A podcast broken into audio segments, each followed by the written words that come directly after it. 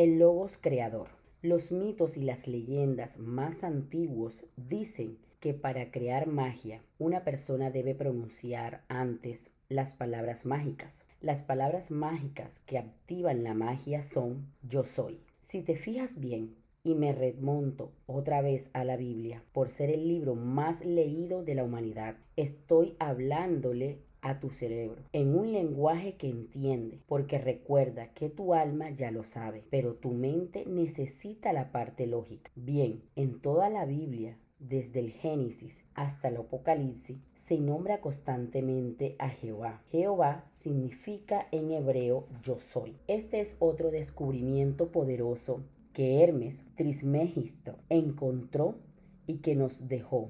El verbo yo soy es el logos creador, es el verbo poderoso. Yo tengo, yo estoy, yo quiero. Siempre que aparezca el yo es el verbo poderoso y creador. Todo lo que tú digas, yo quiero, se hace, compruébalo. Cuando algo no lo quieres, decrétalo. Yo no quiero esto. Y a continuación decreta lo que quieres. Yo quiero esto. ¿Has oído hablar de eso, de las bendiciones? ¿Qué es eso? Pues bendecir significa bien decir. Es hablar positivo, nada más. ¿Te suena también la palabra invocar? Significa invoca. Se pide mediante el decreto. Todo aquello que bendigas lo obtendrás. La filosofía, una, habla de eso. Bendice aquello que desees. Muchas personas ven a una persona rica y la critican. Resultado, cada vez más pobre. Lo que bendices para otro te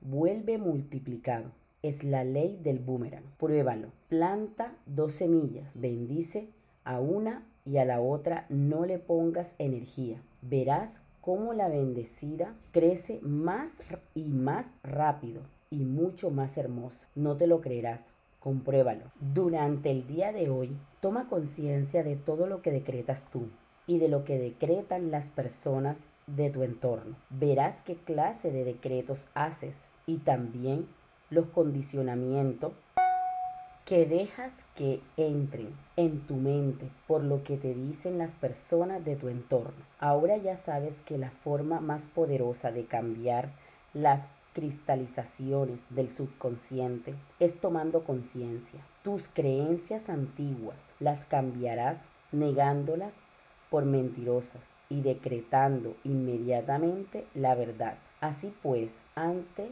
cualquier situación desfavorable, decreta, no lo acepto. Y a continuación decreta, decreto que la verdad es y la situación tal cual la quieres ver manifestada.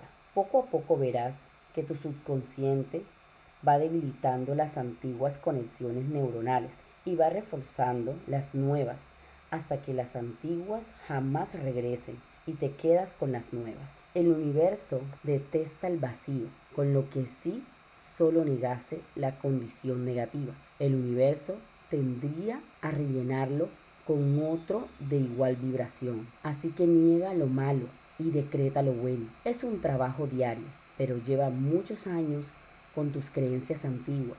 Tendrás que dedicarle tiempo, pero te aseguro que esto transformará tu vida.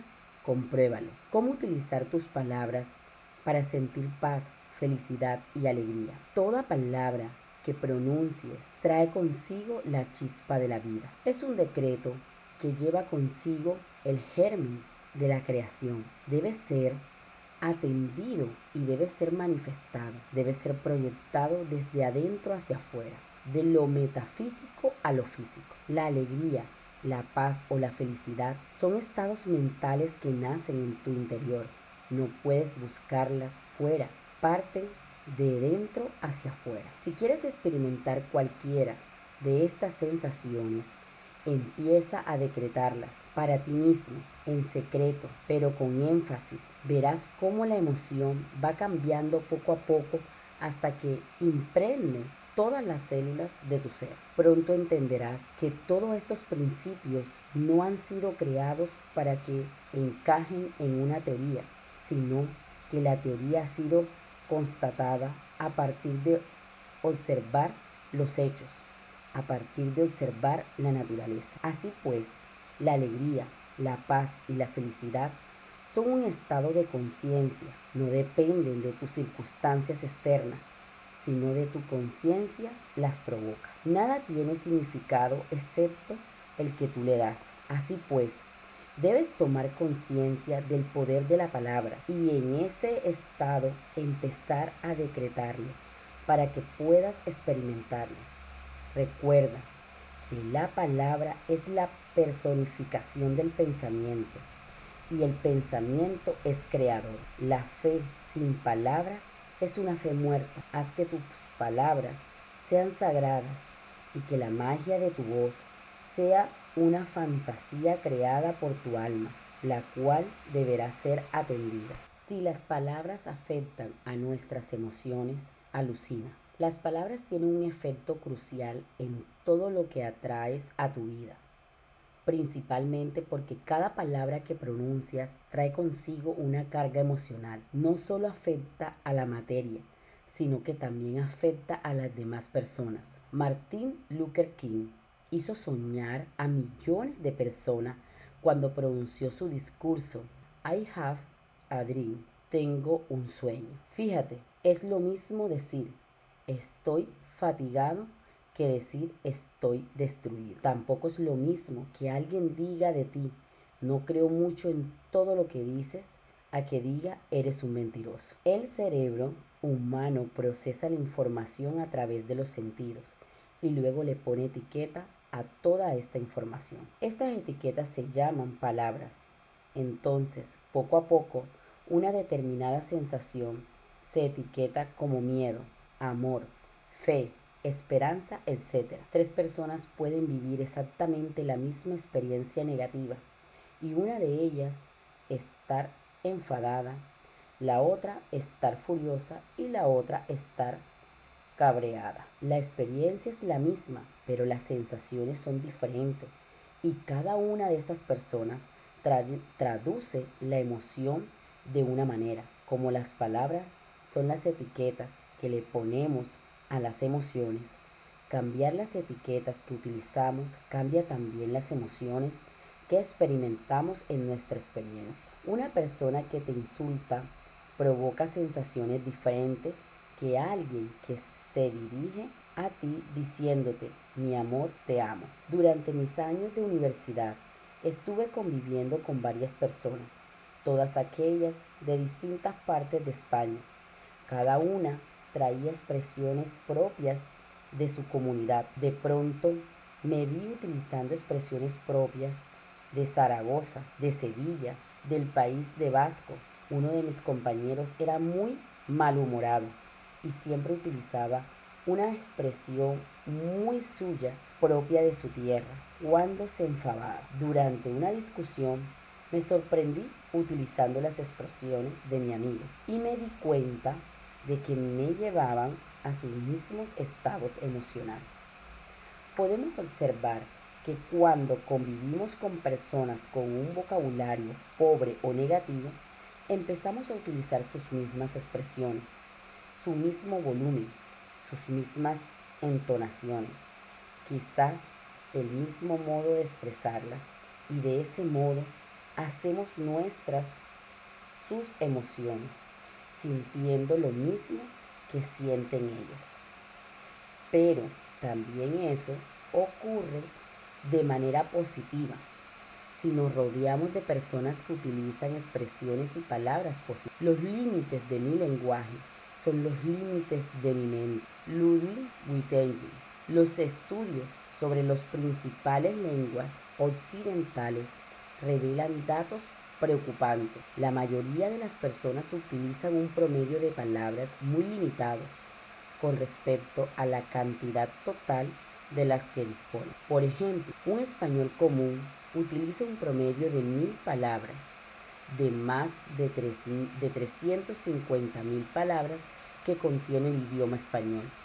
Pero además, el número de vocablos que expresan cosas negativas es prácticamente el doble de las que expresan cosas positivas. No es de extrañar que por lo general de esas mil palabras que usamos, más de 700 son negativas. El hecho de que tengamos más palabras negativas que positivas determina que culturalmente somos más expertos en malestar que en bienestar. Otro dato significativo, en España hay 6.132 personas que se apellidan Feliz frente a 22.822 con apellido Triste. Dice esto algo de la cultura española. Te propongo un reto.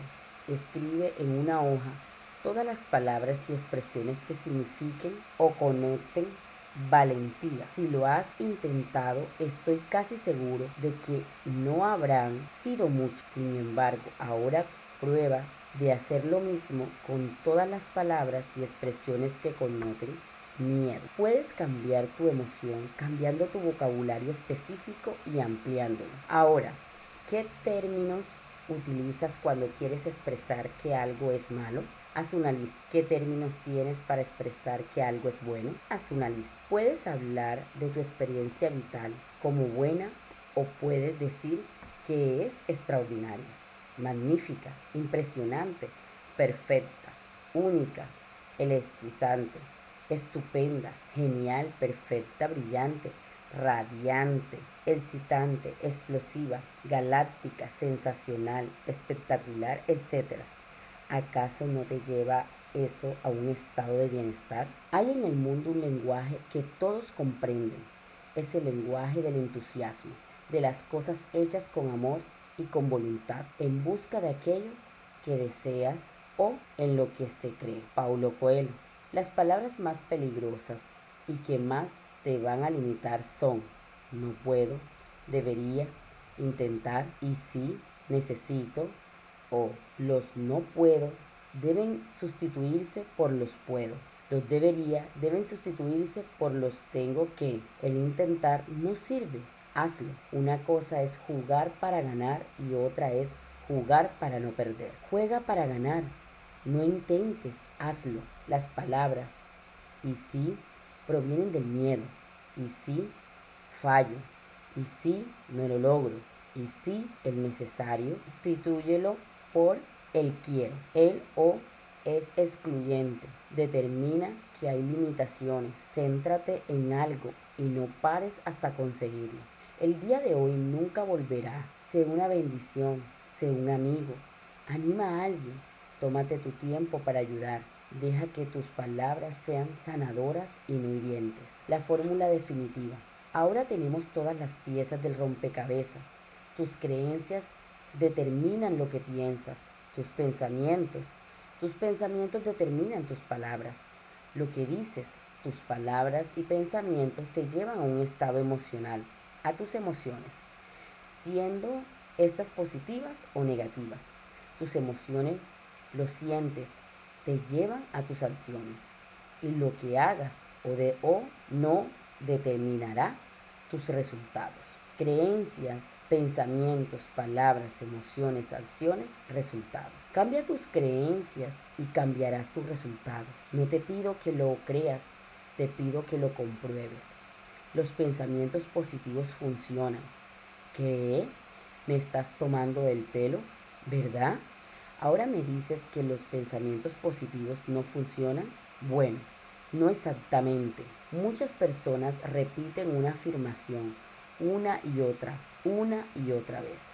Y luego ven que sus resultados son desastrosos, como creen que ya han agotado todas las posibilidades, se deprimen y creen que ya no tienen remedio. El punto aquí está en que debemos diferenciar entre el pensamiento consciente y el pensamiento inconsciente. Nuestro cerebro se divide en dos, consciente y subconsciente. En cuanto a la capacidad de procesamiento neuronal, la mente subconsciente es millones de veces más poderosa que la consciente. Aquí tenemos una comparativa que aparece en el libro de John Azarf titulado La Respuesta, conferenciante y coach empresarial, especialista en neurociencia sobre el cerebro consciente e, y el inconsciente. Cerebro Consciente 2000. Cerebro inconsciente, 40 millones. El cerebro consciente del 2 al 4%, el inconsciente del 96 al 98. Esto nos permite un control, percepciones y conducta. Cerebro consciente, pasado y futuro. Cerebro inconsciente, presente, que nos determina un tiempo. Cerebro consciente hasta 20 segundos cerebro inconsciente siempre, horizonte de memoria. Como ves, nuestro cerebro inconsciente procesa millones de veces más información por segundo que el consciente y es responsable del 98% de nuestras acciones. Increíble, ¿no? Conoce la prueba muscular. Esta prueba ayuda mucho a la hora de determinar cuáles son tus verdaderas creencias acerca de algo. Una cosa es lo que crees que crees y otra muy distinta lo que crees realmente. Durante la prueba muscular extiendes un brazo y la y otra persona intenta bajarlo mientras tú ofreces resistencia en sentido opuesto para intentar mantenerlo en esa posición. Lo sorprendente de todo esto es que durante la maniobra, si le das orden al cerebro que no concuerden con su programación subconsciente. El brazo se debilita y es fácilmente manejable.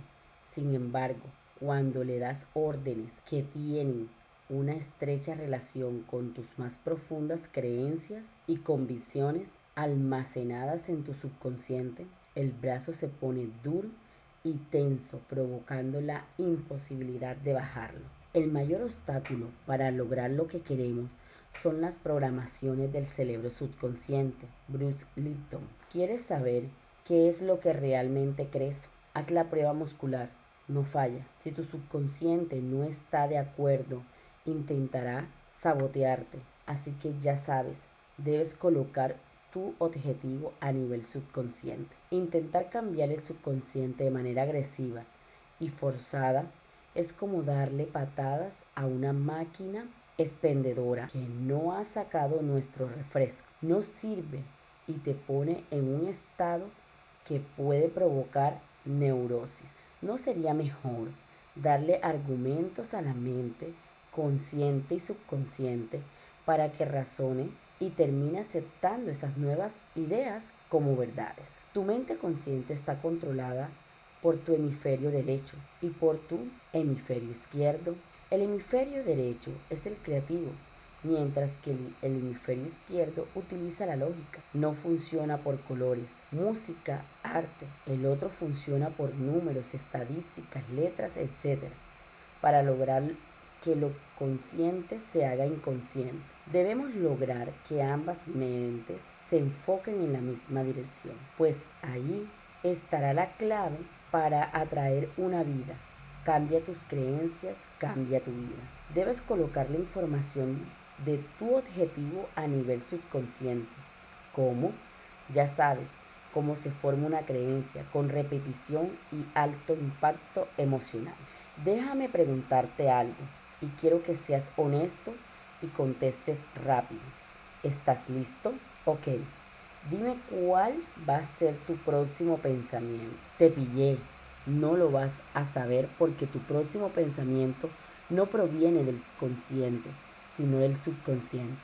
Se van sucediendo unos detrás del otro, sin que tengas control porque proceden de tus creencias. Ahora tú me dirás, depende entonces de mis creencias que yo encuentre oportunidades económicas buenas o que encuentre la relación que estoy buscando, porque tengo amigos que todas sus relaciones son un desastre, que solo encuentran malas personas. ¿Por qué estas diferencias? El guardián a las puertas de tu mente. Vamos a hacer un ejercicio, ¿te parece? Me gustaría que mirases a tu alrededor durante 10 segundos y contaras todas las cosas que ves de color amarillo. Cuéntalas minuciosamente y memoriza. ¿Lo tienes? Bien, ahora cierra los ojos y dime cuántas cosas había de color naranja. ¿Qué ha pasado? Que tu cerebro no se ha adaptado a esa información. El por qué es muy sencillo. no es lo que estabas buscando. Otra prueba, lee bien este test. ¿Cuál es una palabra de cuatro letras que tiene tres, aunque se escriba con seis, mientras tiene ocho? Raramente consta de nueve y nunca se escribe con cinco. Pista. La respuesta está aplicada en el texto escrito. ¿Lo descubriste? A veces buscamos en lo exterior lo que se encuentra a nuestro interior. La respuesta es cuál que aunque mientras raramente y nunca. ¿Cuál que aunque mientras raramente y nunca. Por definición, el, el cerebro es el órgano responsable de controlar y coordinar la filosofía y el comportamiento de un organismo, lo cual significa que, dependiendo de nuestro pensamiento, el organismo reaccionará de distinta forma, activará todos los mecanismos necesarios para llevar a cabo la orden dada. ¿Te suena esto? Principio de mentalismo. Ahora, de toda la información que percibe, cuál es aquella a la que le da importancia y cuál es aquella que desechas. Seleccionas aquello que buscas y normalmente lo haces a nivel subconsciente. Por ello, el cerebro tiene varias maneras de seleccionar la información que percibimos. Una de ellas es el SAR, Sistema de Activación Reticular. No ves con los ojos, ves con el cerebro. Y tu cerebro convierte una información en percepción. Nuestro cerebro se divide en dos partes, el cerebro consciente y el cerebro inconsciente. Nuestro cerebro procesa alrededor de 400 mil millones de bits de información de los cuales solo somos conscientes de 2000 bits. Es decir, por cada bit de información del cual eres consciente hay 200 millones de tu cerebro procesa detrás de la conciencia. ¿Esto qué significa? Que solo somos conscientes de una parte muy pequeña de lo que vemos, pero ¿y el resto?